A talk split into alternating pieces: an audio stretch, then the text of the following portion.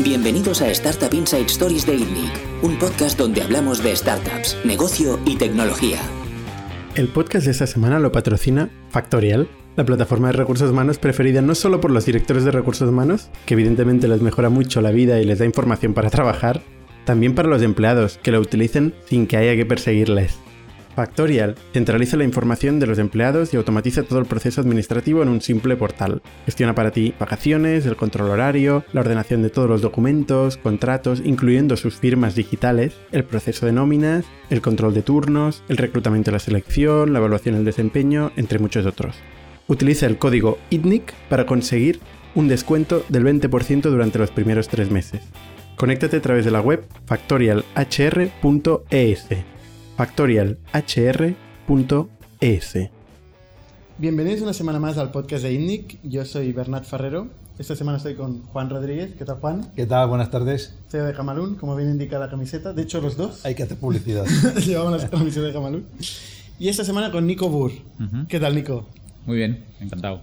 Nico es fundador de Ubinum, eh, una compañía de un e-commerce, un marketplace más que e-commerce, de vinos y de productos de, alcohólicos, em, que empezó hace 11 años, más o menos, y que hace poco vendió, bueno, hace ya... Dos años. Dos años. Vendió a Pernod Ricard, eh, una empresa francesa, una de las más grandes eh, del mundo a nivel de, de productos alcohólicos, que además es la empresa donde trabajaba tu padre. Sí.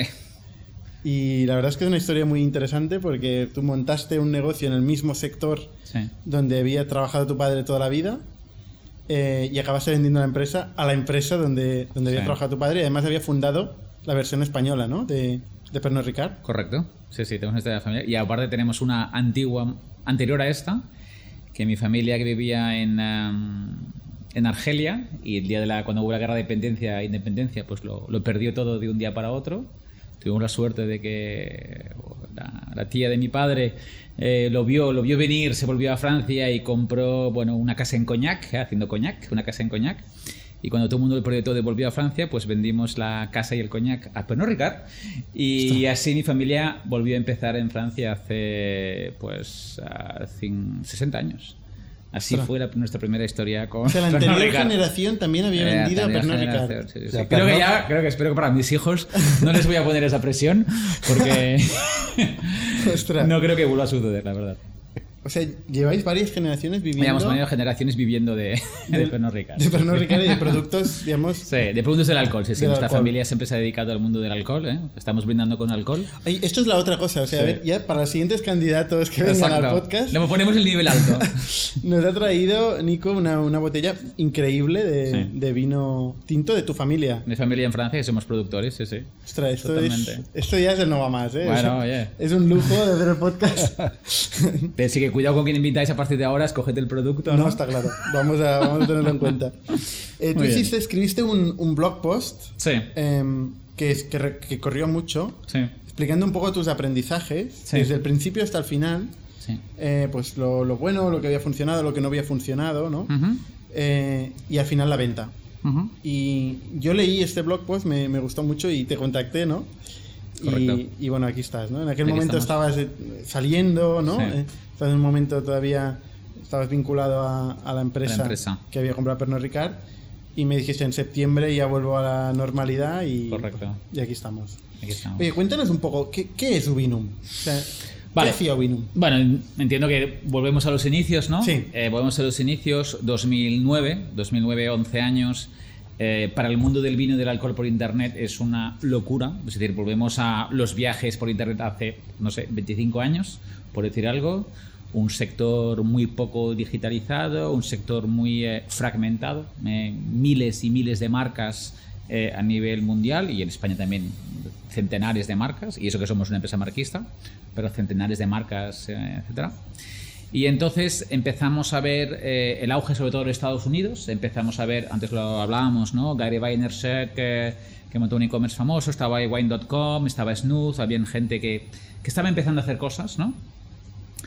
Y veíamos que había una oportunidad en el mercado europeo para intentar concentrar oferta y demanda y sobre todo de un punto de vista muy social, ¿no? Entonces a partir de ahí empezamos a investigar, engaño a mis socios, ¿no? Es mis socios que les conocí en Softonic, eh, los dos Alberts, Albert López y Albert García, y, y nos juntábamos los tres y a partir de ahí empezamos a investigar. Empezamos a investigar, seguíamos trabajando, yo en eDreams y ellos en, en Softonic.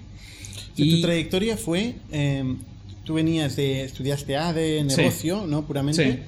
Y te fuiste moviendo al, bueno, te pasaste a internet, digamos, en cierto momento. Desde el día uno, eh, desde- bueno, la historia es un poco curiosa, es decir, desde el día el tema es que yo estaba en París, acabé mi, mi universidad en, en- en París eh, y firmé por Accenture.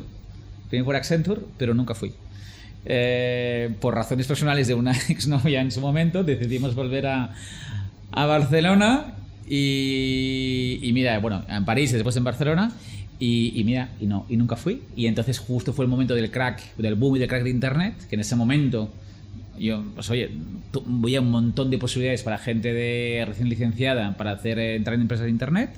Y claro, era todo sumamente desconocido. Ahora parece súper normal trabajar en una empresa de Internet, pero os digo que en 99-2000 eh, éramos muy pocos, es decir, muy, muy pocos, ¿no? Entonces me metí allí. ¿Ahí Sí, dónde? En MyAlert, era una empresa, digamos, de alertas SMS, que en ese momento cuando tú te suscribías para recibir alertas SMS de noticias. Y aparte una cosa alucinante, porque ahí redescubrí las, fin- las finanzas y la contabilidad. Me acuerdo de mi primera empresa en esta, que después se vendió a un grupo grande. Eh, yo estaba en la filial francesa en, en París, porque yo acabé mis estudios en París. Y, y venían gente pues, que, que creaba contenido, nosotros dábamos la tecnología, ¿no? Al equipo, por ejemplo, ¿no? El equipo. Y oye, pues ¿por qué no a tus usuarios no les puedes enviar eh, alertas SMS de contenidos cuando hay una noticia de fútbol, del tour, de lo que sea, da igual? Y entonces, sí, sí, llegábamos a deals yo pensaba ver pasta de por medio, ¿no? Es decir, lo lógico, ¿no? En un negocio, pues no, no, estábamos con los intercambios de factura, ¿no? Es decir, oye, yo te pongo X miles de euros, bueno, en este caso fra- fra- francos eh, franceses, eh, por la tecnología y tú me lo das por el contenido. Nunca había movimiento económico, lo que sí había era valor, ¿no? Es decir, es totalmente legal. Pero, pero claro, es una. Empezabas a descubrir cosas de los negocios que había a veces te habían. no, no- nunca te habían enseñado en la universidad, ¿no? Estas cosas. Entonces, bueno, pasaste por, por eh, Softonic, Sí, eh, posteriormente eDreams, sí. que son negocios de, de Internet cuyos fundadores han pasado por el podcast. Correcto. Todo se ha dicho. Eh, ¿Y qué pasó después de, Sí. de esto? Que tú decides, ves el mercado del vino y decides, oye, aquí me meto yo. ¿Qué, qué ves en el mercado del vino que te llama, te llama la atención? Bueno, yo básicamente, sobre todo, decido emprender, que eso creo que es lo más. Antes que ver una oportunidad, decides, quiero emprender. Quiero emprender, quiero emprender. Lo que sea. Bueno, tomo la decisión de emprender y a partir de ahí voy a concentrarme en qué es lo que puedo hacer. Empiezo a investigar un montón de mercados. Creo que en ese momento la cabeza te vuelve un poco loca, empiezas a pensar un montón de cosas. Y sí que lógicamente conocía muy bien el sector del vino, al final familiarmente y conocía muy bien el sector del, del vino, muchos insights. Eh, conocía muy bien el mundo online, lógicamente, porque llevaba 10 años casi trabajando, o 10 años trabajando en ello. Y al final, pues oye, empiezo a investigar, me doy cuenta que hay una oportunidad, empiezo a ver cosas en Estados Unidos muy potentes y veo que en Europa lo que hay es muy, muy, muy incipiente, tremendamente incipiente. Eh, y a partir de ahí, pues... O sea, en la parte de distribución de vino a través de Internet. distribución de vino a través de Internet. Que era tu ángulo por tu trayectoria que habías tenido. Correcto. Eh, mundo retail, mundo online y mundo del producto del, del vino. Creo que ahí hay una oportunidad. Soy consciente, mm, eso quizás fue un error, pero soy consciente de que el mercado es aún muy pequeño, ¿vale? Es decir, en el mundo- la venta online representaba el 1% de la venta total del B2C, 1%, que es absolutamente ridículo. Y si ves el crecimiento ahora, ha costado mucho eh, el crecimiento que para llegar a los niveles que estamos ahora, que tampoco son tan grandes. 1% del, Un 1% del B2C. del vino el- o del alcohol. Muy parecido. No hay casi diferencia. ¿Y cómo de grande sería este mercado, por ejemplo, en España? En la época, en el 2009. Bueno, no habrá cambiado mucho en términos. Bueno, en- ha, ha cambiado. En, ha términos cambiado, absolutos, ¿eh? Ha cambiado, pero, pero yo te puedo decir que en el 2009 dudo mucho que representase más de 30 millones de euros. Eso es el 1%. Es 1%. O sea, 3 billones Sí. el total del mercado. Sí. Pero cuando tú hablas eh, del total del mercado, gran parte del vino se vende a restauración. Correcto. Y Somos, otra, un- y otra somos un es país. B2B y la otra parte al B2C. Sí, sí, sí. Yo, yo, yo- lo cuento todo, Tú evidentemente. lo cuentas todo. El B2C es una Sí. parte con, con respecto al B2B pequeña, quizás. ¿La mayor parte del vino va a Ah, sí, sí, sí, restauración o va al consumidor final? Somos de Europa, de los países donde el Canal Oreca es el más fuerte, hotel, hostelería, restaurante y bares y Sí. tal.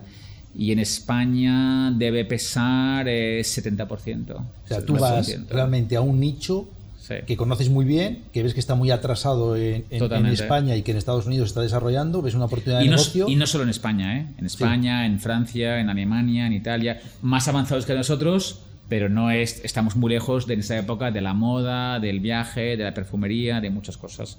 Y eso que aún era pronto. Entonces nos metemos allí y a partir de ahí tenemos claro que, a diferencia de otros que eran tremendamente especialistas en e-commerce muy, muy, muy de nicho, sobre una denominación de origen, sobre un producto muy concreto, véase whisky, eh, vino de Rioja, cosas así.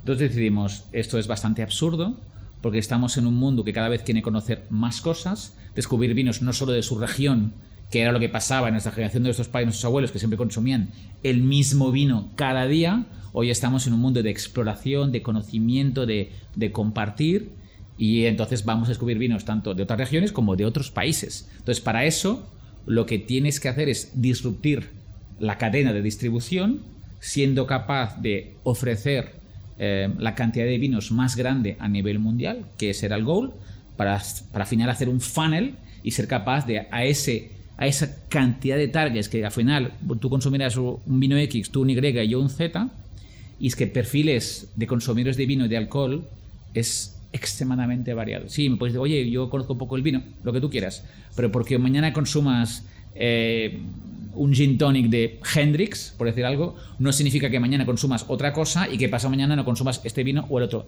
Será totalmente diferente. El mundo del vino está extremadamente fragmentado en el gusto y en las marcas. Las marcas son... Yo por qué motivo vino? Porque me fui a un supermercado y vi 2.000 etiquetas y digo, ¿quién entiende algo en todo esto? Nadie. Es decir, la gente te pide ayuda. La gente pide ayuda y la gente no sabe cómo recibir ayuda. Entonces, Ese ese es un tema, ¿eh? O sea, cuando tú vas a un supermercado y ves un conjunto de vinos, Mm. o sea, al final, ¿cómo eliges el vino? Esto es un promoción, marca, etiqueta bonita. No hay más. Promoción en el lineal. Descuento. Descuento. Hoy está 20%, promo del día, lo que sea.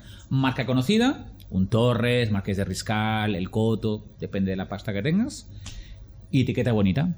Y ahora un poco de ecológico, que va entrando un poco en como algo importante para unos cuantos usuarios. Y si eres muy de una zona, pues bueno, mi región, ¿no? El PND es bueno, lo que sea. La denominación de La denominación de origen. Tiene su peso, no nos vamos a engañar. Tiene, mucho peso peso. en este país, tiene mucho peso, mucho, mucho. Bueno, y en- no solo en este país, en, en muchos países. Y entiendo que este proceso que haces en el lineal del supermercado, luego se produce en internet cuando la gente busca. Correcto. Y con un eh, eh, elemento mucho más complicado. Nosotros que estamos, somos muy interneteros, cada vez las páginas son más limpias y, y tal, y entonces solo puedes enseñar la foto de un producto. Fotos grandes. eh, entonces, ¿cómo enseñas que nosotros vendíamos hasta 130.000 vinos? ¿Cómo enseñas 130 ¿Cómo llegas a la profundidad de catálogo de 130.000 vinos? Es muy complicado. Aquí hay mucho de tecnología, mucho de tecnología de recomendación, mucho de intentar avanzarte. La gran guerra del mundo del vino es avanzarte a qué quiere el consumidor en cada, cada momento. Entiendo que el comprador de vino en internet es más entendedor aspiracional que el que va a la tienda, ¿no? Totalmente. Es- eso es- es- Bueno, cuando digo tienda, diferenciemos supermercado, Supermercado. de tienda Super- especializada. supermercado. Es decir, es el- más entendedor aspiracional, ¿no? Sí, es decir, el- el- el de internet es el que va a la viña o a la tienda del barrio. Y cree que sabe, y cree que a- sabe al, de al gourmet del corte inglés. Es decir, Pero, pero ¿por qué? O sea, ¿no, no puede ser más joven simplemente? Yo creo sí, sí, los hay, pero el tema es que es joven, ¿no? Porque yo tengo 44. Pero, pero joven, tú eres muy joven y yo también soy soy un joven. jazz, soy un jazz, ¿no? Eres No, un eh, bebé. Yo soy un bebé, no, eh, fuera coñas. Eh, el, el joven, para entrar en ese. Hasta los 30-32 años, por decir algo, eh, consume mucho. Pero consume. Somos un país de ir mucho a restaurantes y a bares. Consume mucho, pero en bares y restaurantes. A partir de, una, de esa edad, ya empiezas. eh, porque haces tus cenas con amigos en casa o con tu pareja, o tú solo te tomas una copa, y entonces ya empiezas a comprar para casa. Pero somos un país, como hemos dicho antes, muy de, muy de oreca y, y muy de ir, a, de ir fuera, de estar con los amigos, de bares, de discotecas. Somos un país eh, que nos encanta salir. Que no es lo mismo en otros países. ¿eh? No tiene nada que ver el tipo de consumo que hay en España, que hay en Francia. me ha sorprendido o- mucho el 70% Oreca 30% en, en B2C. Imagínate cómo lo están pasando ahora. Ostras, Eh, ahora es un temazo. tiene que ser duro. Terrible. Durísimo. Sí, sí. En España hay mucha producción de, Muchísimo. de vino, ¿no? Y, No sé, miles y miles de bodegas. y el consumo del vino eh, normalmente es nacional o es internacional. 98% nacional. Ostras, esto es muchísimo. En Francia es casi lo mismo, en Italia es casi lo mismo. Países muy productores con una materia prima muy fuerte, eh, somos consumidores de, de lo nuestro. Y eso que se intenta, pues que el, el vino español es un vino pues, muy bueno y con una calidad-precio bastante imbatible frente a un vino francés o un vino italiano. Es que tiene lógica, ¿no? Porque, eh, a ver, si tú coges una botella de vino en España que pagas, puedes pagar 8 euros, 10 euros, venderla en otro país, el viaje, la logística de ese vino Sí. debe ser carísimo, ¿no? Claro, Te es un, mucho es el un final. grandísimo punto y ahí entramos, que lo habré, seguro que quizás lo habéis comentado en algún, algún otro podcast, pero para, que- para que os hagáis una idea de cómo de poco competitivos somos en España, Ubino es, un, es una empresa internacional, ¿eh? porque teníamos proveedores tanto nacionales como extranjeros. Pero bueno, si hablamos de España, eh, enviar una botella, enviar seis botellas de España a Alemania, contando el precio de la caja, que son caras y todo esto, no te bajará, si no quieres perder, si no quieres perder margen, eh, 18 euros, ¿vale? Es lo que te costará enviar seis botellas. Y lo contrario, por 7 euros no pierden dinero los alemanes. Entonces, aquí en este país tenemos una falta de competitividad muy grande en el mundo de la mensajería tipo UPS, mensajería rápida, ¿no? Que nos hace dificultar. Claro, al final, la gente en e-commerce pasa mucho en la moda, ¿no? A cuanto más, eh, si llegas a 150 euros, casos de envío gratis, ¿no? Es decir, es un clásico. Pues que el vino, más botellas, más pesa, más caro. Entonces, estamos en un mundo donde durante muchos años los gastos de envío es la mayor barrera de compra. La mayor barrera es el gastos de envío. Volvamos al momento en que tú decides que Sí. esto es un mercado donde vale la pena meterse. Entonces, así, primero has dicho, decido emprender. el emprender, encuentro el mercado y encuentro una oportunidad. Encuentro una oportunidad, como os decía, en, en ese, ese funnel entre oferta y demanda, ofrecer el catálogo más importante y ser capaz de aconsejar, recomendar el producto concreto para cada usuario. Y, con ese objetivo, con esa misión, sale Ubinum al, mercado. Como primer marketplace europeo. Eh, no queríamos hacer un marketplace. Marketplace era la única forma de poder, bueno, me avanzo un poquito, pero el marketplace iba a ser la única forma eh, a nivel de modelo de negocio de ser capaz de aglutinar toda esa oferta, porque es carísimo tener una botella de vino en un almacén. Imagínate si quieres tener cientos de miles de referencias que rotan poquísimo. Eso es sumamente inviable. Entonces me he avanzado un poquito porque el modelo de Ubinum, antes de llegar a ser marketplace, que es un año después, empezamos como un TripAdvisor del mundo del vino. Tener el catálogo más grande, generar socialmente hablando una calidad de contenido muy fuerte y un user, un user generated content grande y a partir de ahí ser capaz de recomendar a usuarios el producto concreto y enviarles a otra tienda, un modelo de afiliación clásico, eh, para que compre el producto en esa tienda online, ¿no? Y ganábamos el dinero, pues comisionando, ¿no? Tantos usuarios enviamos, compraban, pues recibíamos, pues un, no sé, 8 o 10%, no me acuerdo, de lo que, de lo- de lo que la venta generaba. O sea, había tiendas online. Había tiendas online, no habían muchas, pero habían tiendas online. A lo mejor en España en esa época, pues podían haber, eh, no sé, 40 o 50 e-commerce, podían existir ya, muy pequeños, pero ya existían. Justamente esa es la fuerza del, del- agregador. Cuando el e-commerce es poco conocido, el agregador hace el trabajo fuerte y es el que hace la marca, porque al final el e-commerce es tan pequeño que no compites tanto contra e-commerce fuertes en tu país. Por eso el agregador es tan importante en esos modelos, ¿no? en esos sectores. Entonces empezamos así, empezamos a traccionar bien, captando buena audiencia, lo hacemos bien. Eh, levantamos una primera ronda de capital y ahí ya pues estábamos metidos eh, en el entorno Sea Rocket gracias a, a un amigo, Albert Armengol, que ya estaba metido allí y a partir de ahí hacemos una, una ronda. Es, Porque somos- Albert Armengol había invertido. eh, sí, estaba con nosotros, era advisor. Y, y también se suma Caviedes, ya desde el, desde ese momento uno. Eh, Desde el momento uno se suma sí, Caviedes. sí, desde una rondita de 300.000 euros se suma Caviedes ya. Eh, bueno, es un momento uno, Bueno. cuarto mes de haber lanzado, momento uno. O sea, decir, cuarto mes de haber lanzado, ronda de 300.000 euros. ronda de 300.000 euros con Caviedes. Eh, en esa época donde se- ya se invertía cuando los negocios facturaban casi nada, ¿no? Es decir, eh, se suma Caviedes, se suma eh, Tomás Diago, que estuvo aquí hace poco, se suma... Caviedes también ha estado en el- Caviedes, no sé, se llama algo más, se suma mucha gente del ecosistema que ya, que ya conocíamos y, y nos damos cuenta que el modelo no, no chuta, porque nos damos cuenta de que aunque enviamos tráfico de calidad a, los, a, a las tiendas, las tiendas no convierten. A nivel de Wikix y de marca de e-commerce, en el 2009-2010 los e-commerce del vino eran generalmente bastante malos y no Es convertían. interesante porque, o sea, generáis un modelo que genera valor para el cliente, Sí. porque el cliente quiere conocer el vino, porque elige Sí. un vino, la marca, etcétera. Tiene mucho sentido, pero no genera dinero. ¿No? no genera dinero y, claro, tenemos, y, a partir de ahí nos enfrentamos ya a nuestro primer gran dilema, ¿qué hacemos? No?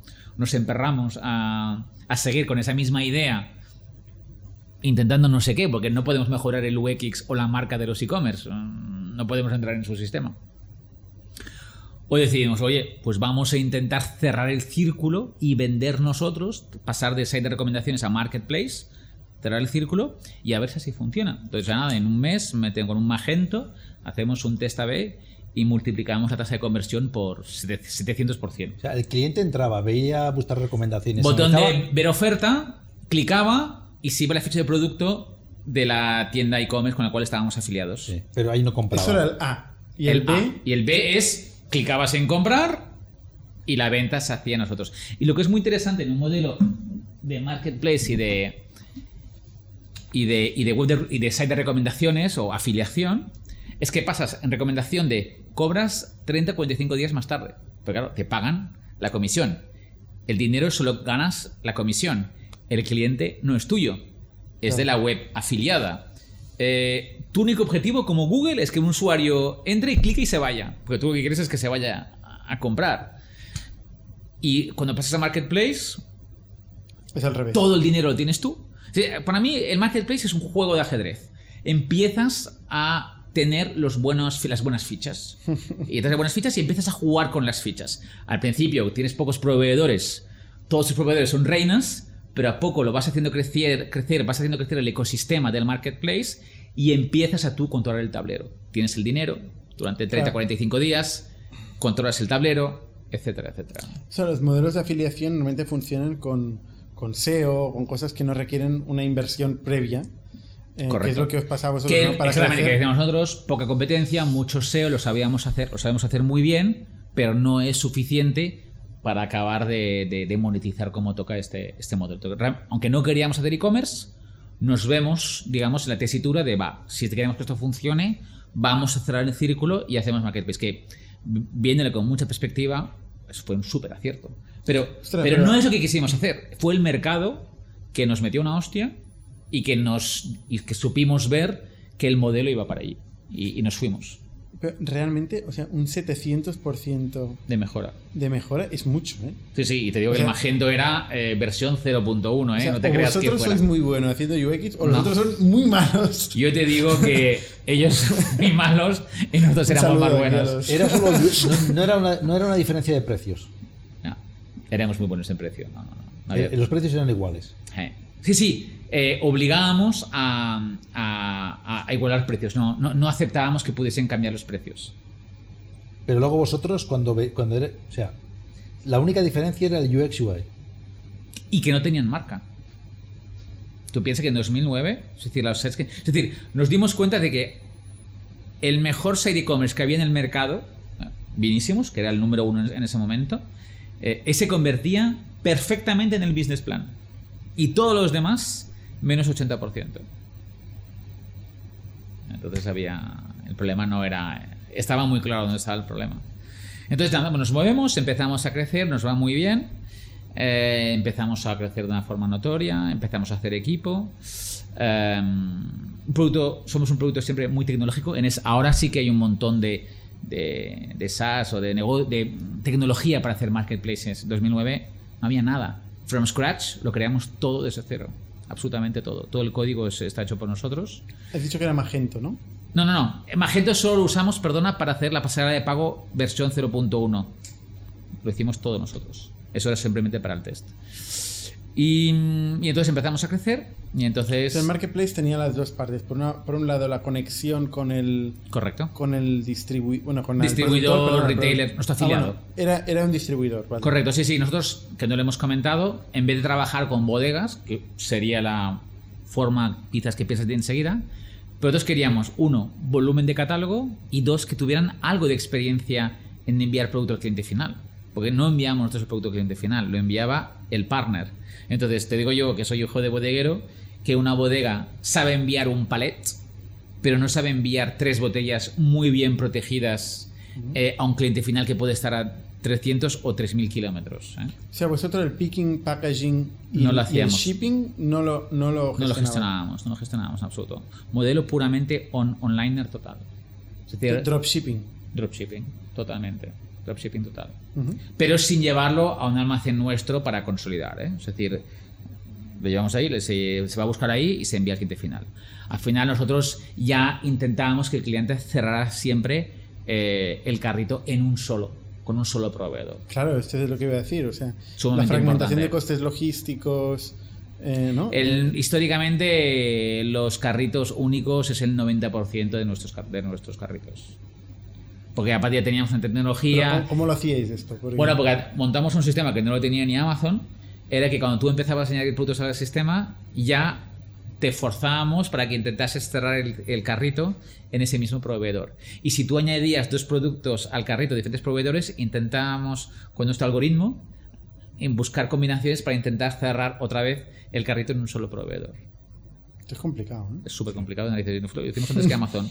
Y, porque al final el cliente, si tienes un proveedor que lo hace bien, le importa muy poco que lo envíe el proveedor 1 o el proveedor 2.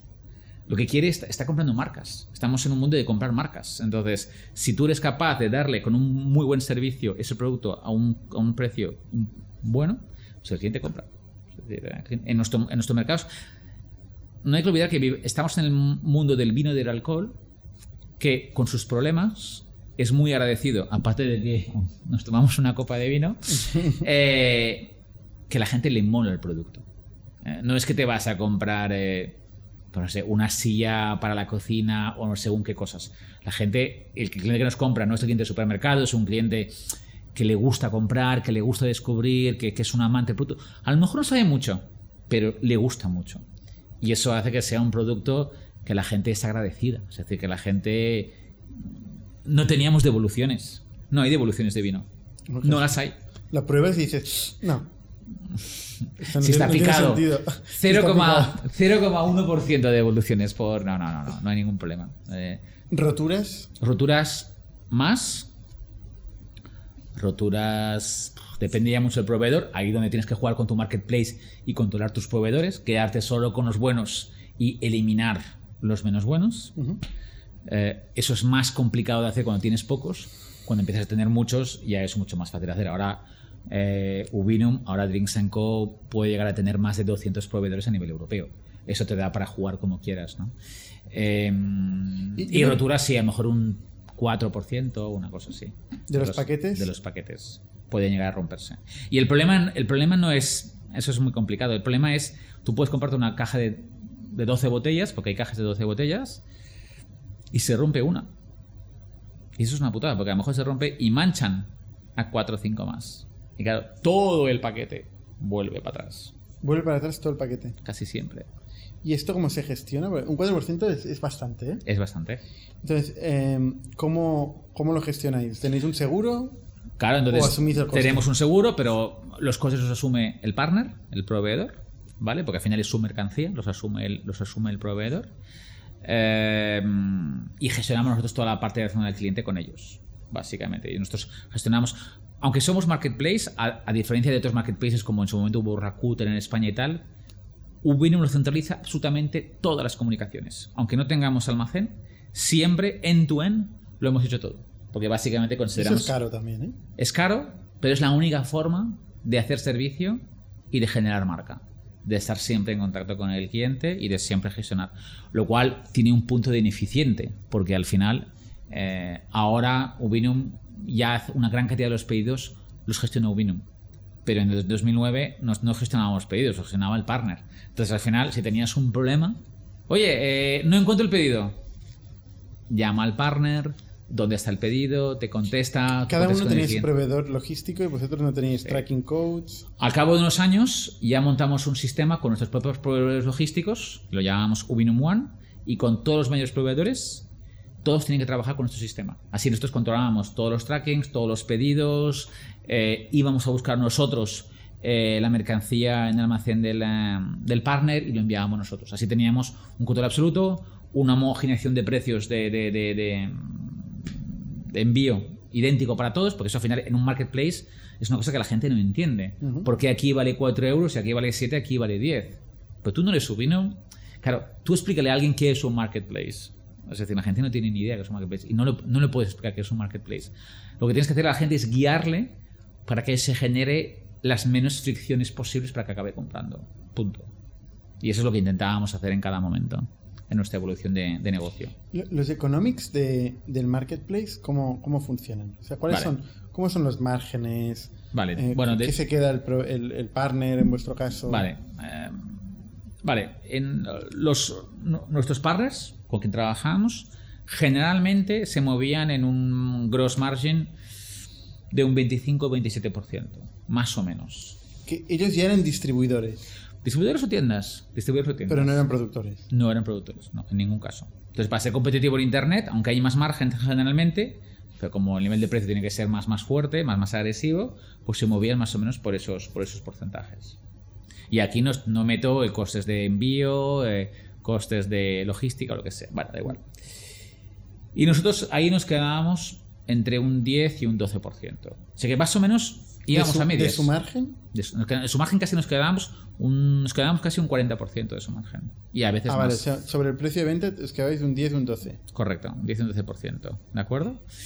Eh, pero claro, no teníamos más costes. Sí, teníamos costes a la pasarela de pago, pero no teníamos costes de logística, no teníamos costes de picking, no teníamos costes de depreciación, Bueno, no teníamos costes de caja, tenéis un coste marketing, que- marketing y equipo. Que cada vez eh, seguramente se Es volvió un- más alto, que es el coste de captación de clientes. ¿no? Claro. Claro, a mí cuando. Correcto, correcto. A mí cuando me decían, o cuando fichaba gente en marketing, me decían, "Bueno, ¿cuál es tu presupuesto de marketing? Y yo, "Pues no sé, no, no tengo un presupuesto de marketing. Es que siempre me ha parecido una pregunta un poco rara. Sobre todo para mi negocio como marketplace. Porque yo al final pienso, mi CPA o tal tiene que ser X, pero es que no pero mis canales de pago no pueden representar más de un X. Porque al final el mix de, canales en un modelo con poca marginalidad es súper importante. Es decir, si el 80 o 90% es paid, no vamos a ningún lado. Entonces, porque al final nunca hay capacidad de, ser capaz de generar beneficio. Entonces siempre, siempre hemos sido una empresa que no hemos creído tanto en las, en las rondas de capital como, como forma de alcanzar el objetivo, sino como las rondas eran una, bueno, una necesidad, pero no apalancarnos sobre todo sobre ellos. Y ser capaz de generar una experiencia, ser capaz de generar una marca, ser capaz de generar una recurrencia sobre todo, pues al final... Aunque en cuatro meses tenéis ronda ya, ¿eh? Sí. Tampoco es tan habitual, ¿eh? Ah, Y menos en aquella época.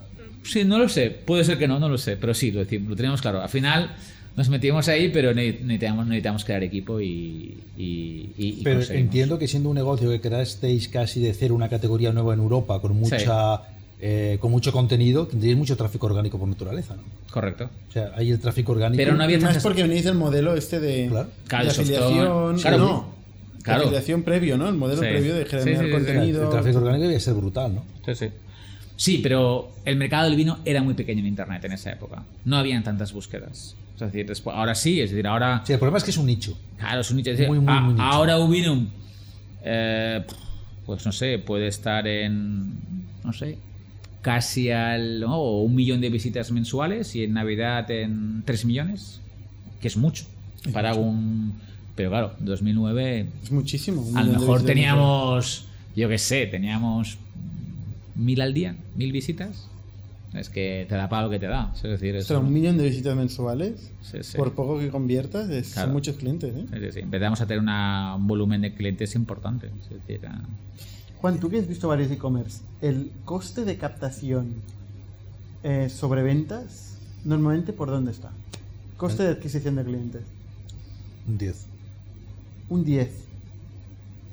un 10, hablas de euros, de 10 euros. ¿Eh? Un 10 10%. 10% sobre ventas Ah, es el coste de captación. Claro. Para- para mí pero, sí. pero yo, como marketplace, Máximo. no puedo soportar esto. Máximo. Así que mi canal de marketing no puede, sopor- no puede ser más de un Porque tú has dicho tres un por coste- ciento. 3, 4, 5. 4 o 5 máximo. Sí. Nunca, nunca aceptaba más. Os ibas a un PPC muy, muy optimizado. Muy optimizado. Siempre sea, muy optimizado. claro, Siempre. si ahí intentabas es ir decir, un poco e amplio- intentábamos que los canales no fueran más del 40% del peso del total a nivel de Los ventas. canales de, de pago. canales de pago. Entre SEO, newsletter, otras cosas, redes sociales y tal, tenía que ser más o menos un 60% direct, pero y canales de pago un 40%, nunca más. Que eso, eso está muy bien, o sea, conseguir esto en cierto momento, pero luego cuando quieres crecer, Es un lastre, Sí, ¿Cómo pero lo aquí, haces? aquí hay un tema. ¿Tú no, no tendrías que tener un producto muy repetitivo? correcto. Eso, Y siendo tan repetitivo, ¿no puedes subir del 5% y sacrificar eh, en el corto plazo para generar mercado? Porque tienes que generar mercado o esperar mucho tiempo. Sí. Aquí hay un, un Lo que pasa es que el mercado, no, el mercado no daba tanto como para crecer tan rápido. No daba tanto, lo estábamos quemando mucho. o sea, Entonces ahí aunque había tú lo intentes empujar, no daba. ¿Eh? Aunque tú lo intentares A la empujar, mínima no que intentaba empujar mucho, las cosas se me disparaban de una forma inhumana. Entonces, al final, si ya sabes que llegas a un momento en el cual incrementas el gas y todo se te dispara. Y, y teníamos otro problema. Es decir, eh, al no controlar toda la cadena de valor a nivel logístico, claro, la experiencia final cuando compras una botella de vino no es la venta online, es la botella. Entonces, si eh, la empresa que enviaba el producto no generaba una experiencia de 10, se rompía la botella, la botella llegaba dos días tarde, lo que sea, pues tú no eras un 10 sobre 10, porque como lo controlábamos todos, la marca o vino es la que siempre salía, el proveedor casi no salía. Entonces, entonces ahí, es decir, eh, teníamos 50% de los pedidos de cada mes eran, eran de clientes recurrentes. Es decir, teníamos recurrencia, es un negocio de recurrencia, pero no la suficiente. Es lo que pasa, que yo viendo desde fuera, ¿eh? voy a decir una Sí. cosa, pero en un negocio de recurrencia como el que tú tenías, que tu principal mercado sea España, donde el Oreca tiene tanto peso, eh, es complicado. Por eso nos fuimos fuera tan rápido. Pero urgentemente, claro, Estados Unidos es un mercado donde Oreca no tiene tanto No, peso. bueno, pero Estados Unidos es demasiado complicado. Incluso Eh, en Europa le- hay le- mercados legal- como el norte de. Europa donde igual Oreca no tiene tanto peso y puedes ir a un Sí. modelo mucho más de Sí, recurrencia. sí, no, no, y, y hay, y hay países como, como Inglaterra, donde el e-commerce del vino, Tesco, hace 400 millones de ventas online eh, de euros ah, vendiendo vino por internet. Pero hay mercados en los cuales la gran distribución ya había nacido antes. Es decir, no sé, yo he visto mucho en el mundo del vino, pero creo que pasa en otras categorías. Es decir, gr- gran distribución internacional se ha metido bien en Internet mucho antes que los eh, el corte inglés de turno y tal, y Zaras y compañía. Y entonces en, en Estados Unidos, pues tienes, en Estados Unidos, perdona, en Inglaterra tienes empresas muy grandes que se metieron hace tiempo. O por ejemplo, los grandes retailers eh, alemanes eh, se metieron muy rápidamente en online también en el mundo del vino. Y en Francia, en Francia hay un fenómeno muy particular, son dos, muy fran- que son franceses, que son Vente Privé por un lado, ¿eh? que compraron Prevalia, que es el mayor vendedor de vino en Francia, el número, número uno. Y el segundo es Cdiscount, que es el marketplace número uno, quitando Amazon, pero que es francés. Entonces, Sí. que, que también vende pues eh, decenas y decenas y casi 100 millones de, de euros vendiendo vino por internet. Hay hay que decir que el, el- el mercado de producto alimentario en conjunto, de retail alimentario, Es el en- eterno sueño. en España, Es, eh, eh, hasta ahora, con el COVID, eh, casi no Bueno, ha existido, ¿no? ahora, ahora, tienes, ahora- ahora la están rompiendo.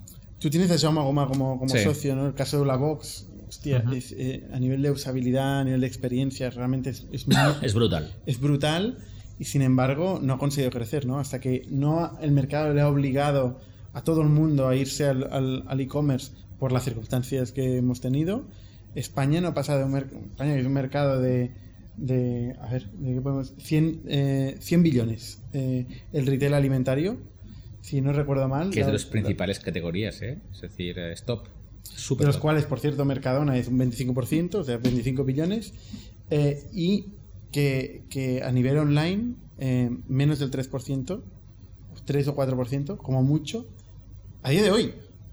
A día de hoy. O sea, Con está- todo el dinero que se ha invertido. con todo el dinero que se ha invertido, con el cambio que ha hecho Mercadona a, a online y tal. O sea, estamos hablando de que en aquel momento, tú has dicho 30 millones de euros. 30 millones de euros no es mercado. O sea, es, es poco mercado. Por eso nos fuimos fuera tan rápido. Porque sabíamos que aquí todos los e-commerce españoles de, de vino estaban fuera de España. Eh, Vendían fuera de España, quiero decir. Es decir, nadie, nadie que quería hacer algo de volumen vendía solo en España. Era, era absurdo. Entonces, eh, y, y así ha sido. Entonces, y si quieres, no, no es un problema. Si quieres, nosotros, la, la parte internacional se nos la vimos clarísima desde el segundo uno. Aparte, siendo marketplace, no era realmente un problema. Porque al final podíamos captar proveedores de todos los países, con lo cual no, no era tanto un, un problema. Eh, sí que era un problema en cuanto a movimiento de mercancías entre países, porque hay temas fiscales que son muy complicados y sobre todo que hay temas de transporte, cuando, cuando un- una mercancía se mueve de un país a otro, pues es muy caro y que la gente no entiende, lógicamente, que tenga que pagar 15, 20, 30 euros por recibir seis botellas a su casa cuando a lo mejor el vino vale 8 euros la botella. Es decir, por- por- ¿Tema por- regulatorio? Tema regulatorio, tema muy Porque, por ejemplo, complicado. tú has dicho los países del norte de Europa. Norte de Europa son monopolios del Estado, entonces ahí olvídate, ahí olvídate, no puedes hacer nada. O sea, ahí está altamente Bueno. regulado la, la venta de alcohol. Una de las cosas que me siento muy orgulloso eh, es que Ubinum ha sido la primera empresa europea eh, y lanzamos el proyecto por fin, bueno, lo lanzamos hace dos años, eh, que permite que cualquier retailer que venda con nosotros pueda vender en seis países eh, de forma legal, vendiendo a nivel, en Europa, en, Francia, en Alemania, en Italia, en Holanda, etc. Hoy en día es, es muy triste, pero hoy en día es más fácil, legalmente hablando, fiscalmente hablando, perdón, enviar una botella de España a Estados Unidos que de España a Perpiñán. En, el mundo del vino, como en el mundo del tabaco, como en el mundo del gas, existe lo que se llaman los impuestos especiales. ¿eh? Son unos impuestos que no es el IVA, es otro tipo de, impuesto. Eh, y entonces, que en España en el vino es cero, en alcohol sí que tiene, pero en el vino es cero, es de los pocos países que tiene cero. Proteccionista de ahí de la producción nacional. De momento. la protección y cambiará, esto ca- acabará cambiando, pero bueno. Pero si quiero enviar una botella a Francia, ya habéis, seguro que algún día habéis hablado de que la- el e-commerce en Europa, pagar el IVA en otros países, que es, es obligatorio a partir de unos Régimen de de, de unos límites y tal, Ujú. pues en el mundo del vino es desde la primera botella. Si tú envías una botella de España a Francia, una, ya tienes que tener un número de IVA en Francia y declarar tus impuestos en Francia con todos tus costes. Y no solo eso, aparte del IVA, tienes otro departamento que son impuestos especiales donde también tienes que pagar tus impuestos especiales. Y en Europa, y sobre todo en impuestos especiales, Europa no existe. Cada país es controlador absoluto. agencia tributaria Nadie es quiere ceder la tributación. Eso, yo llevo años oyendo lo de la tributación única al mundo de IVA y dudo Nunca mucho que salga eh, a, corto plazo. Es decir, O sea, vosotros metisteis en un buen marrón. es un marrón de narices. Pero en el marrón está la oportunidad. Pero Es teníais. decir, No, totalmente. Es una, Sí, algo sí. que, Donde- donde hay dolor. Nadie se dinero. quiere meter en un dolor de muelas, ¿eh? Y a veces te, te dice, ¿pero qué me he metido? Pero ¿Y qué países abristeis vosotros? Abrimos varios, abrimos Francia, abrimos Italia, abrimos Alemania, UK, muchos. Ahora, UK, Brexit. ¿Es una oportunidad o no es una oportunidad? No lo sabemos. Según cómo es mejor. Porque como está fuera de Europa, ya no es venta a distancia, sino que es exportación. Entonces, claro, nosotros éramos un, un modelo. A mí no me preocupaba tanto los problemas de los canales, del CPC y todas esas cosas. Me, me importaban mucho más los fenómenos regulatorios. ¿Qué iba a pasar? ¿Se podía vender en un futuro? ¿Cómo se podía vender? ¿Qué pasaba con los impuestos especiales? O sea, hay negocios, hay sectores que dependen mucho de- del aspecto regulatorio, que son que te marcan mucho, es decir, tu, tu- tu modelo. ¿Cómo creció a nivel de ventas? Eh, Fuimos creciendo, pues, al principio al 100% y tal, y, des- y después ya al cabo del cuarto quinto año entre el 40, 40, 50% anual. ¿Y en cifra absoluta? No, pero vendimos la compañía y estábamos por los, por los do- 12 millones más o menos. 12 millones. Sí. En un mercado como el vino era un, un dato más que relevante, una empresa ganando dinero, que con un marketplace eh, no lo puede decir mucha gente. Imagino Eh, que ya había crecido el mercado y no era 30 Sí, millones, porque correcto. no sería el, mercado nos, 50% el casi. mercado nos fue acompañando. El mercado nos fue acompañando y supimos captar eh, parte del pastel. Éramos número uno, en este caso con Bodeboca. Bodeboca también lo compró Pernod Ricard, así que los dos líderes españoles con mucha vocación internacional Se ya... nota que es un player monopolista, ¿no? Que Bueno, pero- todos los... Todos los primero, a, players a mí otra vez fui muy orgulloso porque fuimos casi la primera empresa del sector que fue comprado por un, un industrial. No, industrial en el sentido de alguien del, del sector. Claro, es que una empresa como esta se dedica a comprar marcas. Es decir, no se dedica, imagino que después hablaremos del, teca- del tema, pero, pero se dedican a comprar eh, marcas. ¿no? Compras botellas, vendes botellas, margen. claro, una empresa tan grande que factura 13.000 millones, que tiene 2.000 de beneficio, eh, con decenas de miles de empleados, se dedica a comprar un marketplace que vende productos de la competencia. ¿Sabes? Claro, vendemos de todo. No vendemos solo productos de Pernod Ricard, vendemos de Diageo, que es la gran competencia, de Martini, de eh, todos. Entonces, ah, y al final creo que es una postura bastante inteligente, porque al final cuando eres un marketplace, tampoco eres el owner del producto, eres un intermediario. No- el canal no se va, no te va a castigar por ello. Es- siempre es un problema con los Nike que han intentado entrar en e-commerce vendiendo ellos mismos y entonces no queriendo vender en, en- en los retailers, lo venden ellos, lo venden en las marcas que les compran siempre, los retailers.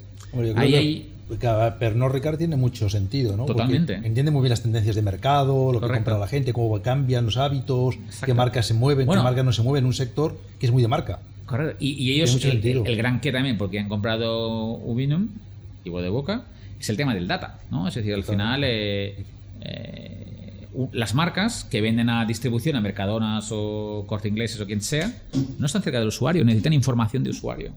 Y, y una contradicción en eso, porque antes cuando hablamos del lineal, elegimos por la etiqueta, has dicho, ¿no? Por el precio o marca. Pero marca no tanto, ¿o sí? Sí, sí, en internet también. más. Y en España marca, somos un- por lo menos en el vino somos un país marquista. Las marcas son estandartes. ¿Y tú dirías que en, en el e-commerce también? O sea, la gran parte de la, Sí. de la gente buscaba por marca. En España sí. En otros países el long tail es mucho más grande, en España es mucho más pequeño. En España un e-commerce del vino con 4.000 referencias ya lo tiene todo. Eh, ¿qué, qué, qué pasa cuando estás ahí 12 millones de euros? ¿Estáis creciendo? estamos creciendo. Cada vez un poco menos. Eso es lo que pasa. Al principio es 100% cuando es uno, es dos. y luego cada vez más jodido. Eh, pero, ¿ganáis dinero? ¿Ganamos dinero? Mucho. No. Tenemos, porcentaje tenemos de EBITDA? 10-12% de margen, ¿eh? No poco podemos ganar Claro. eh, millones. ¿Cuánto tardasteis en ganar dinero? Em, ocho años. ¿Cuántas rondas hicisteis? Tres. ¿Cuánta pasta levantasteis? Dos millones. Es poco dinero. Sí, siendo un equipo cuando vendimos de 25 o 27 personas. Un equipo relativamente pequeño. Sí. Pero claro, cuando haces eso- esos millones tienes que tener un equipo reducido y muy bien optimizado. Y bueno, ¿qué, qué- qué- qué nos pasa? Bueno, nos pasan bastantes cosas. Nos pasan de que eh, ganamos dinero, pero justo, no perdemos básicamente. Eh, no he montado Vinum para hacer un buen autoempleo, no es mi forma de vivir. Súper respetable, pero llevo 8 o 9 años en la compañía, el cansancio empieza a llegar.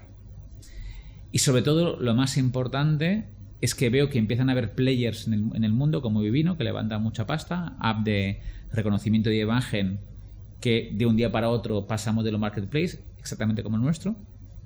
Pero básicamente, Vivinum lo que hace es lo mismo. Eh, Vivino, no Vivinum. Eh, hace lo mismo que hacéis vosotros al principio. Correcto. Al final, ¿no? Sí, sí, todos empezamos como social y nos transformamos a, a- e-commerce, puros e-commerce, pues eso es lo mismo. Pero ellos tienen una atracción muy grande, tienen millones de usuarios usando su app y, la verdad es que lo hacen bien, lo hacen bien. Y es Tienen- otro momento Tienen mucho, es otro momento, llegan mucho más tarde, tienen mucha pasta y después empiezas a ver como Amazon está empezando a, también a, entrar fuerte en la categoría, lo cual es bueno. Significa que cuando players así entran, significa que el mercado eh, está ahí, ¿no? Es decir, hay que ir a capturarlo. Si puedes Y- competir, sí. Es A veces no es bueno ser el primero, ¿eh? A veces es bueno ser el primero y a veces no es bueno Sí, ser sí, el sí, primero. no, no tengo ninguna regla. Es decir, que tiene buenas cosas y malas cosas. No soy capaz de, de saber. Depende de muchos contextos y no lo sé. no sé, es muy difícil. También te diría que eh, vino Tomás, montar un softonic hoy sería imposible.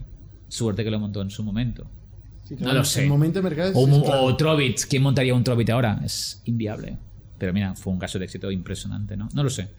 Eh, pero bueno, volviendo al tema, eh, veíamos que había mucho dinero y entonces teníamos, y eso sí que me preocupaba, porque hasta ahora habíamos vivido, entre comillas, muy bien, con liderazgo y bien, pero pensamos, hostia, esto ahora se va a poner, con perdón, cachondo, y ahora tenemos dos o tres formas de hacerlo. O hacemos un autoempleo, no way, o levantamos 3, 4, 5 millones o 6 para empezar a hacer otras cosas, pero entonces ya nos tenemos que empezar a mover al mundo real del vino.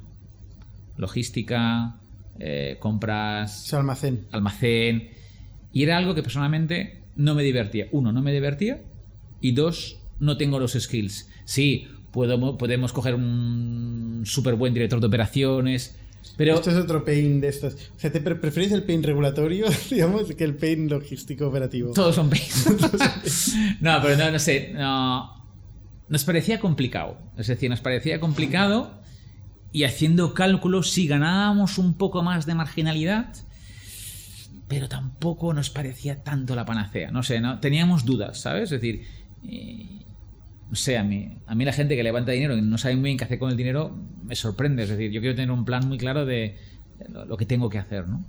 Y, y la tercera opción es decir, oye, vamos a buscar un player a nivel mundial eh, grande que tenga nuestra misma visión eh, y que un fit con un marketplace a nivel internacional con una posición fuerte y que aparte de comprar los economics compra sobre todo también tecnología eh, equipo etcétera etcétera y marca hay un fit brutal entonces a partir de ahí decidimos coger esa, esa- esa última vía ¿Intentasteis levantar pasta? no Ni lo intentasteis. ni lo intentamos. No lo intentamos. Hicimos una mini ronda interna, simplemente porque necesitamos una mini ronda. Ya está.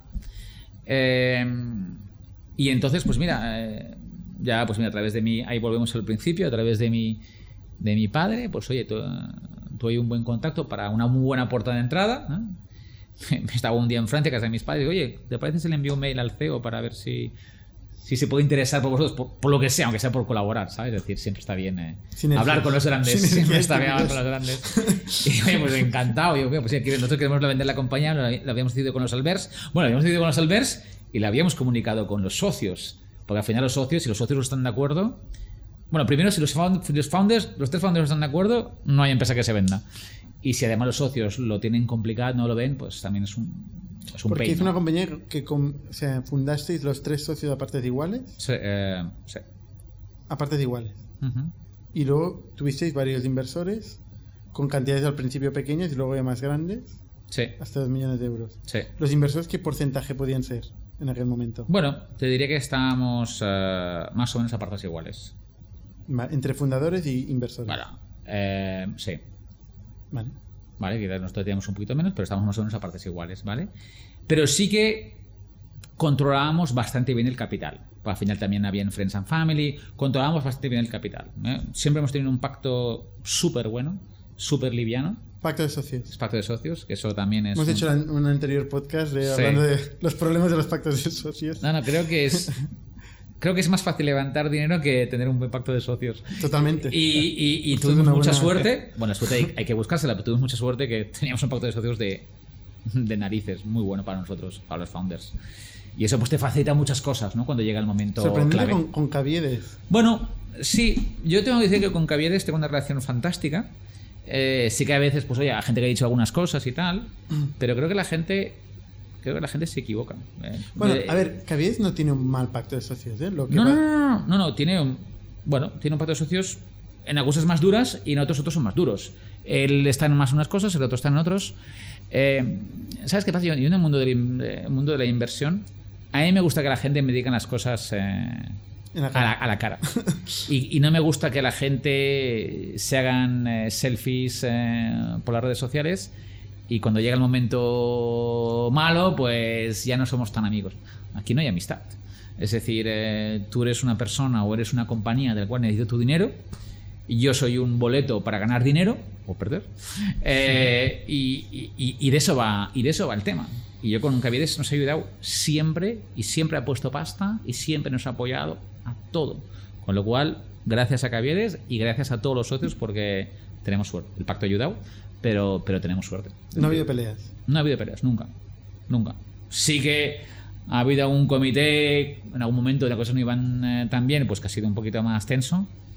O sea, Pero bueno, eh, eso es la vida en sí. Nos quedábamos sin pasta y no podíamos pagar nóminas. ¿A quién no le ha pasado esto? En este mundillo. Bueno, situación de tensión todo el mundo.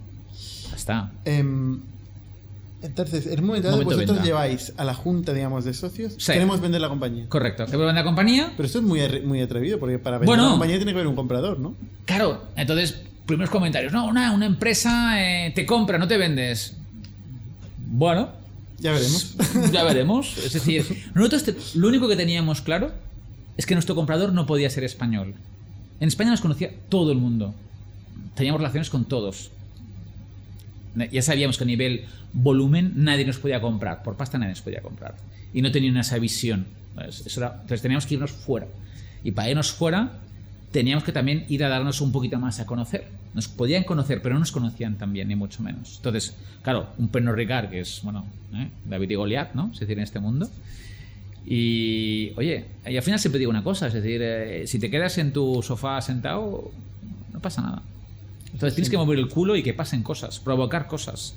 Y entonces provocar cosas, te puede salir bien, te puede salir mal, pero coño, por lo menos te quedas con una conciencia tranquila que lo has dado todo para que las cosas ocurran, ¿no? Entonces tomamos esa decisión con los Albers, lo hablamos con los socios, nos apoyan y vamos a por ello. Y entonces en ese momento, pues bueno, Mandas el mail al CEO. mando una unidad de CEO. A- Aún no nos habíamos juntado con la boutique M&A que nos iba a ayudar, pero, pero Tú ya te habías avanzado. Ya había avanzado. Y para, para poner números, ¿eh? Pernod Ricard es una compañía que tiene de beneficio 2 billones, has dicho. 2 antes. billions. Y facturación, 13.000. 13 billion. Sí. Billion americano. Sí. Pues sí, 13.000 millones.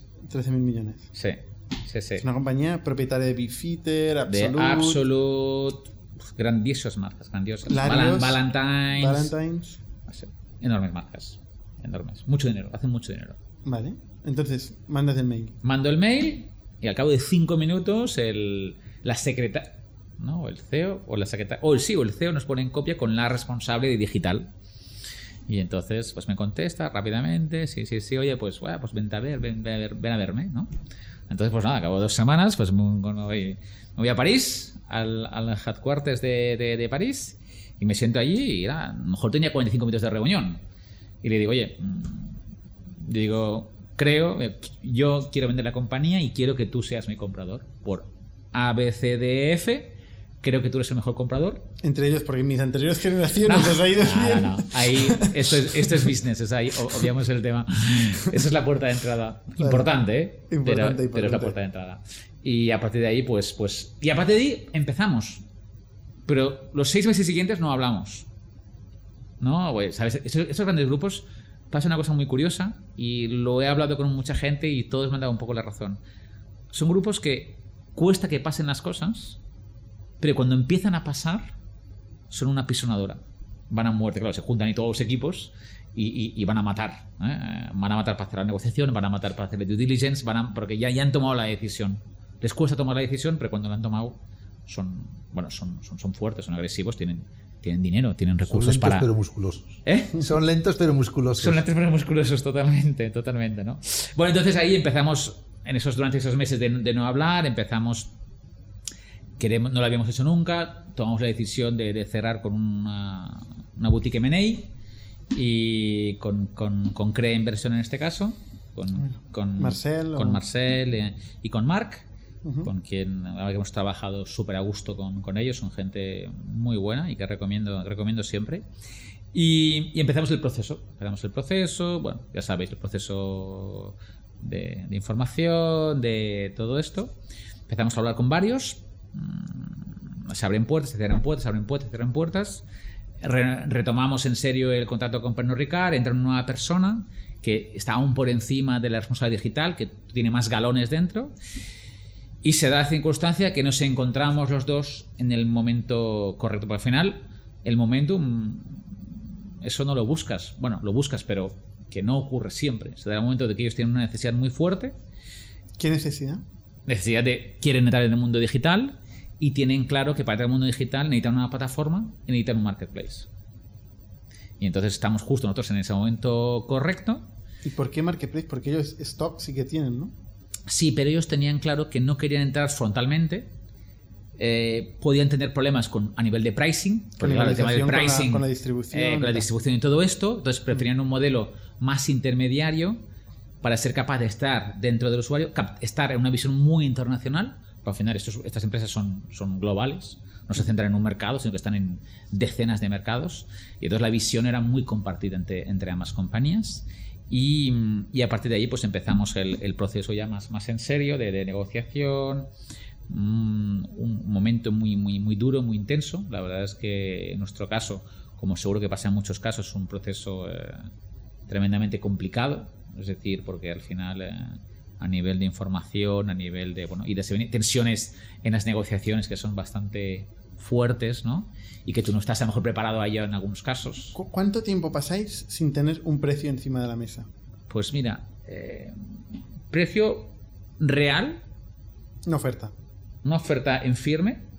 Eh, pues mira, empezamos el proceso con ellos en serio en un septiembre. Empezamos la due. Sí, empezamos la due en enero. Y tenemos un precio real en ah, abril. O sea, hasta abril no tenéis ni una oferta. Tenemos una oferta, pero. Ni un rango. Sí, tenemos un rango, pero un precio real. El rango te encaja. Sí, después de la negociación. Bueno, una historia un poco complicada que tampoco voy a entrar porque no, no podría entrar, pero el precio definitivo nos entra en abril. Y ahí hay otra negociación. Y ahí hay otra negociación, sí. sí, sí. Precio definitivo. ¿Hubo un precio entre el precio inicial y el precio definitivo hubo mucha diferencia? Hubo un poco de diferencia, sí. Que no nos encajó y eso nos mató. Estábamos hundidos. O sea, cuando Nos- cayó un precio, os hundisteis. Claro, porque no era el rango que nos habíamos movido en su momento. Estábamos Eso pasa hundidos. bastante. Nos habíamos hundido y lo enviamos toda la mierda esa misma tarde. Vienes por la tarde, me acuerdo perfectamente. Eh, lo cuento en mi post. Estaba en el comprando en el, el súper porque no podía más ya, esperando la oferta. Y claro, tantos meses luchando para ver un precio que no estaba bajo, ¿no? alineado con el rango. Era muy bajo. ¿Qué, ¿no? qué precio era? No, no, te voy a decir. Era que era muy bajo. el ¿no? bajo, al menos, el bajo. No, no, no, tampoco-. Pero el precio era bajo, estaba por debajo del rango inferior, que para todo el rango inferior ya era muy bajo. Y entonces ahí, pues. O sea, os habían dado un rango, pero luego os dieron un Claro. precio más bajo del rango. sí. Porque es una empresa, tra- una empresa tradicional que os valora con PERS eh, y vosotros Claro. estáis en break-even. Sobre O sea, Sí. sobre vida. Entonces, claro, el precio es. Es pues, complicado. mm, Entonces ahí es, es- Claro, ellos están acostumbrados a comprar. Yo lo puedo entender, ¿eh? Es decir, eh, compran marcas, compran un beneficio, un- una marca. Y a partir de ahí, Un sus múltiplos los tienen sí, muy un claros. múltiplo de- Los tienen muy claros. Eso, eso es otra cosa. Era la primera empresa que habían comprado que es totalmente distinta a las anteriores. Entonces ahí es lógico que había un desencuentro. Pero claro, cuando tú eres un emprendedor que llevas 8 o 9 años luchando y que esta es tu es una buena oportunidad para, para todos, dices, hostia, Si no puedes decir el precio de venta, dime una cosa. ¿Qué múltiplo sobre vida os pagó al final la compañía? Bueno, pero estábamos justo en break-even, entonces tampoco sería absurdo eso. Es, decir, es, es más bien un múltiplo de ventas, ¿Y de ventas? pero tampoco te voy a decir.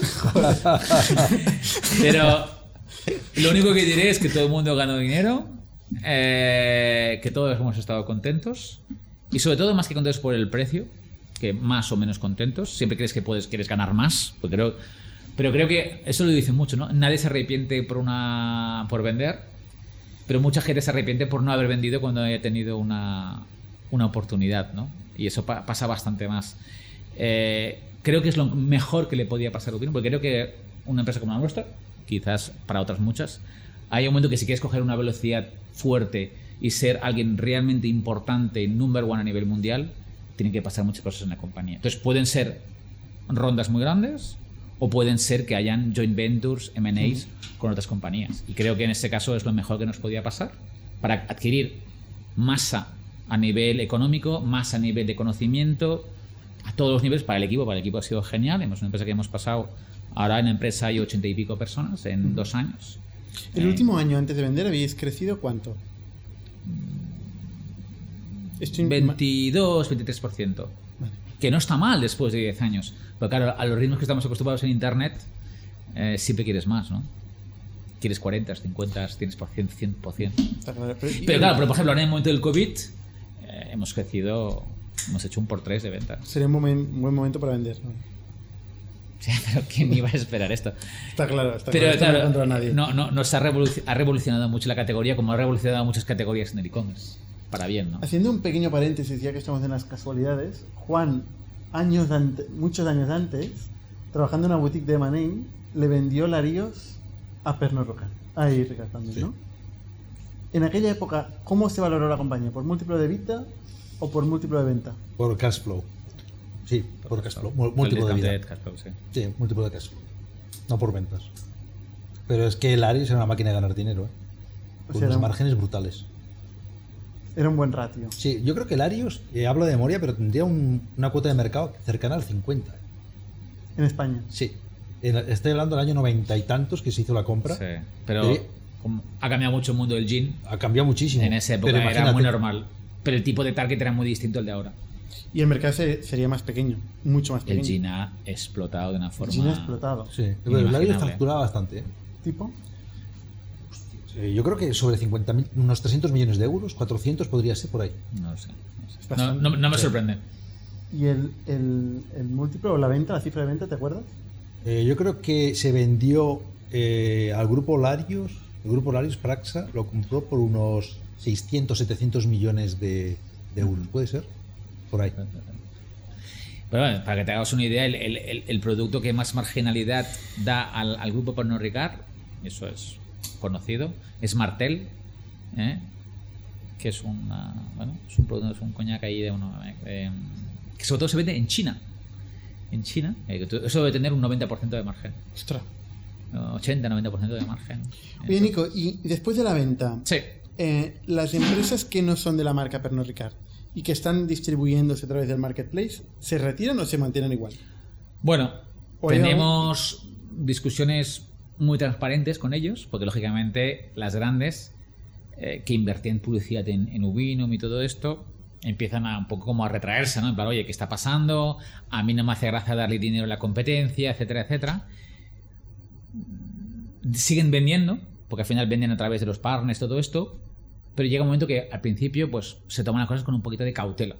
Oye, pero al final nosotros nos conocíamos desde hacía mucho tiempo, pero claro, querían entender el nuevo escenario. Entonces querían entender que hubiese independencia, al final Ricard es un grupo muy descentralizado, es decir, cada empresa decide su futuro en gran parte, y creo que es una cosa muy buena, porque no es como una filial que todo viene de la casa madre y solo eres un ejecutador de un plan. Aparte, en este caso, nosotros somos los, los raros, ¿no? Somos un marketplace dentro de una empresa de marcas. Entonces teníamos muy claro que ellos habían comprado también conocimiento. Nos dejaban hacer, nos dejan hacer, ¿no? Aún así, tú cuando acabado el earnout has... has No, bueno, yo no, no, no. pues Bueno, eso es, un- eso es otro tema. Es decir, eh, eh, yo acabé después de 10 años absolutamente agotado tras la venta, absolutamente destrozado.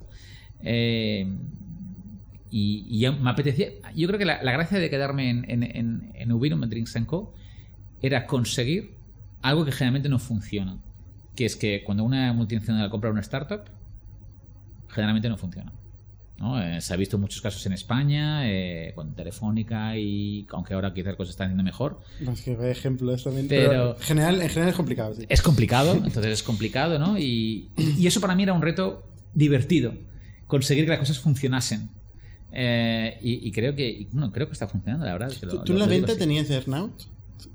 Entiendo que sí, ¿no? Ah, mm, no te voy a contestar realmente a esto, pero tenía que, tenía, tenía que quedarme, sí, tenía que quedarme un, un tiempo, ¿vale? Pero, pero muy liviano, vamos a decirlo así, ¿vale? Muy liviano. Yo me decidí quedarme dos años porque he querido quedarme dos años. No por no- he económica. No tenía... me he ¿Y tus quedar. dos socios también se quedaron o siguen? Pues uno se ha ido más o menos al mismo momento que yo, ¿eh? Albert García, y, y el otro socio, Albert López, él, él sigue a tope con, con Ubinum. Después de la compra, creció más la compañía. Sí. ¿Por qué? Bueno, después de unos meses, cuando estuvimos presentando todo esto. Cuando Bueno, la celebración. Sí, no. No, porque bueno, por, por muchas razones. Primero porque empezamos a invertir en, eh, en modelos, ya compramos eh, también voz de boca, tuvimos acceso a temas logísticos, a temas de producto, a temas de producto gracias también al grupo, tuvimos acceso a mucha más inversión en marketing, que eso permitió, a nivel de captación, permitió unas estrategias distintas a las que teníamos anteriormente. Eh, nos ha permitido pues toda una serie de cuestiones que nos ha hecho ganar Os, os ha hecho mucha potencia. En vez de al 20, habéis vuelto a crecer al 50, Hemos vuelto a 60. crecer a, a- a bastante más de lo que crecíamos antes. ganando sí. dinero. Bueno, ahí ya no voy a entrar porque ese grupo Pernod Ricard, creo que el Pernod Ricard está en una estrategia ahora diferente. Lo que quieren hacer crecer es hacer crecer mucho más la compañía. Tú piensas que una compañía como Pernod Ricard. Le da igual que gane o no gane dinero. Una No, empre- no, Ah, no, no, no, ganan dinero en todas sus compañías. vale, no, vale, vale. no le da, no, no, es que no le da igual. Lo que quiere es un top 3, un top 4 a nivel mundial. Eso es lo que quiere. ¿Y tú no? Sí, sí, sí, sí, no, no, no me malinterpretes. Que para tú ser un top 3, un top 4 a nivel mundial, ¿qué necesitas en Internet? Crecer. Con lo cual, asumes que durante un tiempo vas a perder un poco de dinero. Porque tú quieres levantar el negocio a otros niveles. Y eso está bien. Es decir, y eso es, y eso es lo que tienen que hacer. Y eso es lo que están haciendo. Y, y bueno, pues eso es, una, eso es una buena noticia para todos al final. Oye, em, ¿qué vas a hacer ahora? Bueno, bueno, primero me he tomado dos meses de vacaciones. que Qué rápido pasan las vacaciones, ¿eh? Eso es lo, eso es lo peor de todo. Justamente ahora que no se puede ir muy lejos. ¿no? Sí, sí, sí, por un año que podía viajar, he podido viajar poco, la verdad. Pero bueno, mira, es lo que hay. No me puedo quejar, no me puedo quejar. He podido hacer bastantes cosas. Eh, pues mira, he decidido cambiar absolutamente de. Bueno, hay una historia también muy divertida en donde voy. Durante unos años eh, tuve uno, bueno, en el equipo técnico tuvimos un, un chaval que le cogimos casi acabando la universidad y el tío fue creciendo, un auténtico crack de la programación. Se llama Javi, Javier Ferrer. Y al cabo de unos años nos dejó y se fue a Let Go, otro impresón de, de Barcelona que, que- que le ha ido bastante bien. Y hace tres años, pues decide, eh, le encanta el mundo de la programación y decide un poco hacerse youtuber, dejar el trabajo y meterse en mundos de YouTube y de formaciones para, para empresas. Es muy showman, es muy bueno y muy showman también. Y, eh, y a partir de ahí, eh, como crack que es y con gran capacidad de comunicación, empiezan a crear un producto y una marca. eh, vendiendo cursos de programación a rollo Netflix, voy de suscripción. La empresa se llama Codely. C-O-D-L-Y, vendiendo cursos de programación tanto para usuarios como para empresas.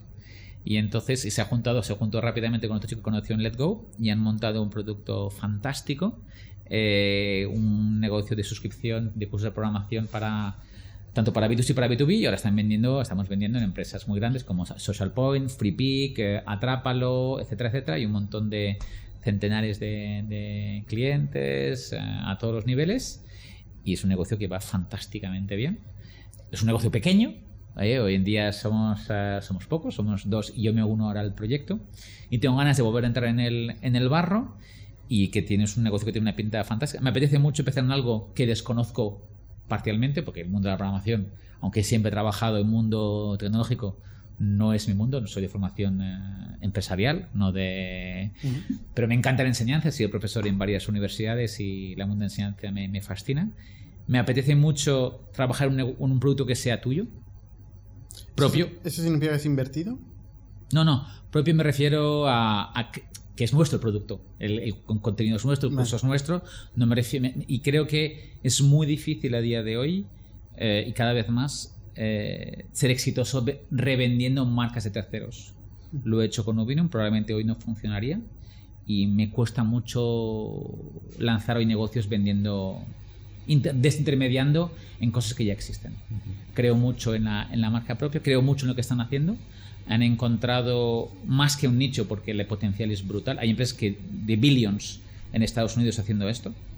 Eh, Pluralsight, eh, Platzi, eh, existen varias compañías enormes y el potencial de crecimiento. Esta compañía tiene números fantásticos invirtiendo cero euros en marketing.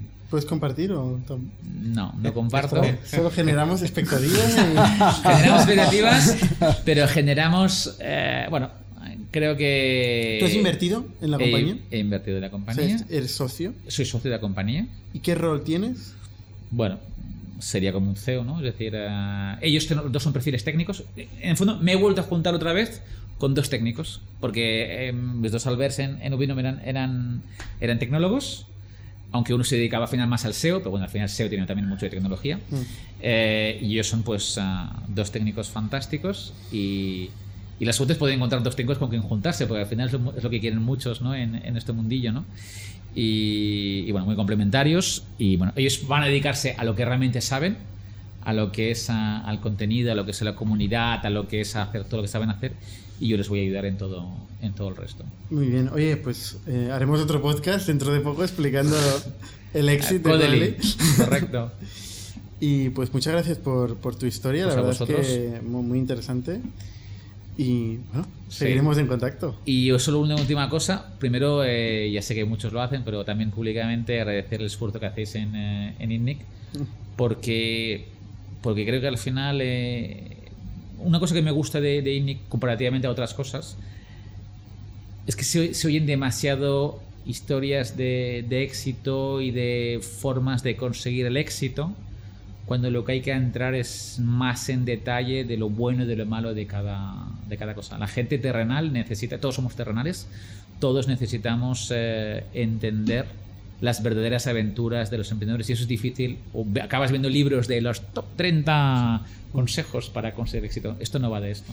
¿eh? Yo siempre digo que un emprendimiento es una maratón corriendo siempre los 100 metros lisos. Y, y, de, y de eso va todo esto. ¿no? Así que felicidades y a, y a seguir con ello. Pues muchas gracias. Y con los demás, bueno, Juan, muchas gracias también. Con los demás, hasta la semana que viene. Somos un ecosistema de startups tech de Barcelona, creadores de Camalún, Kipu y Factorial, entre otras. Ofrecemos más de 5.000 metros cuadrados de coworking a startups y organizamos eventos diarios para discutir negocio y tecnología hasta la saciedad. Desde ITNIC Fund invertimos en equipos con capacidad de construir grandes productos y negocios. ¡Te esperamos!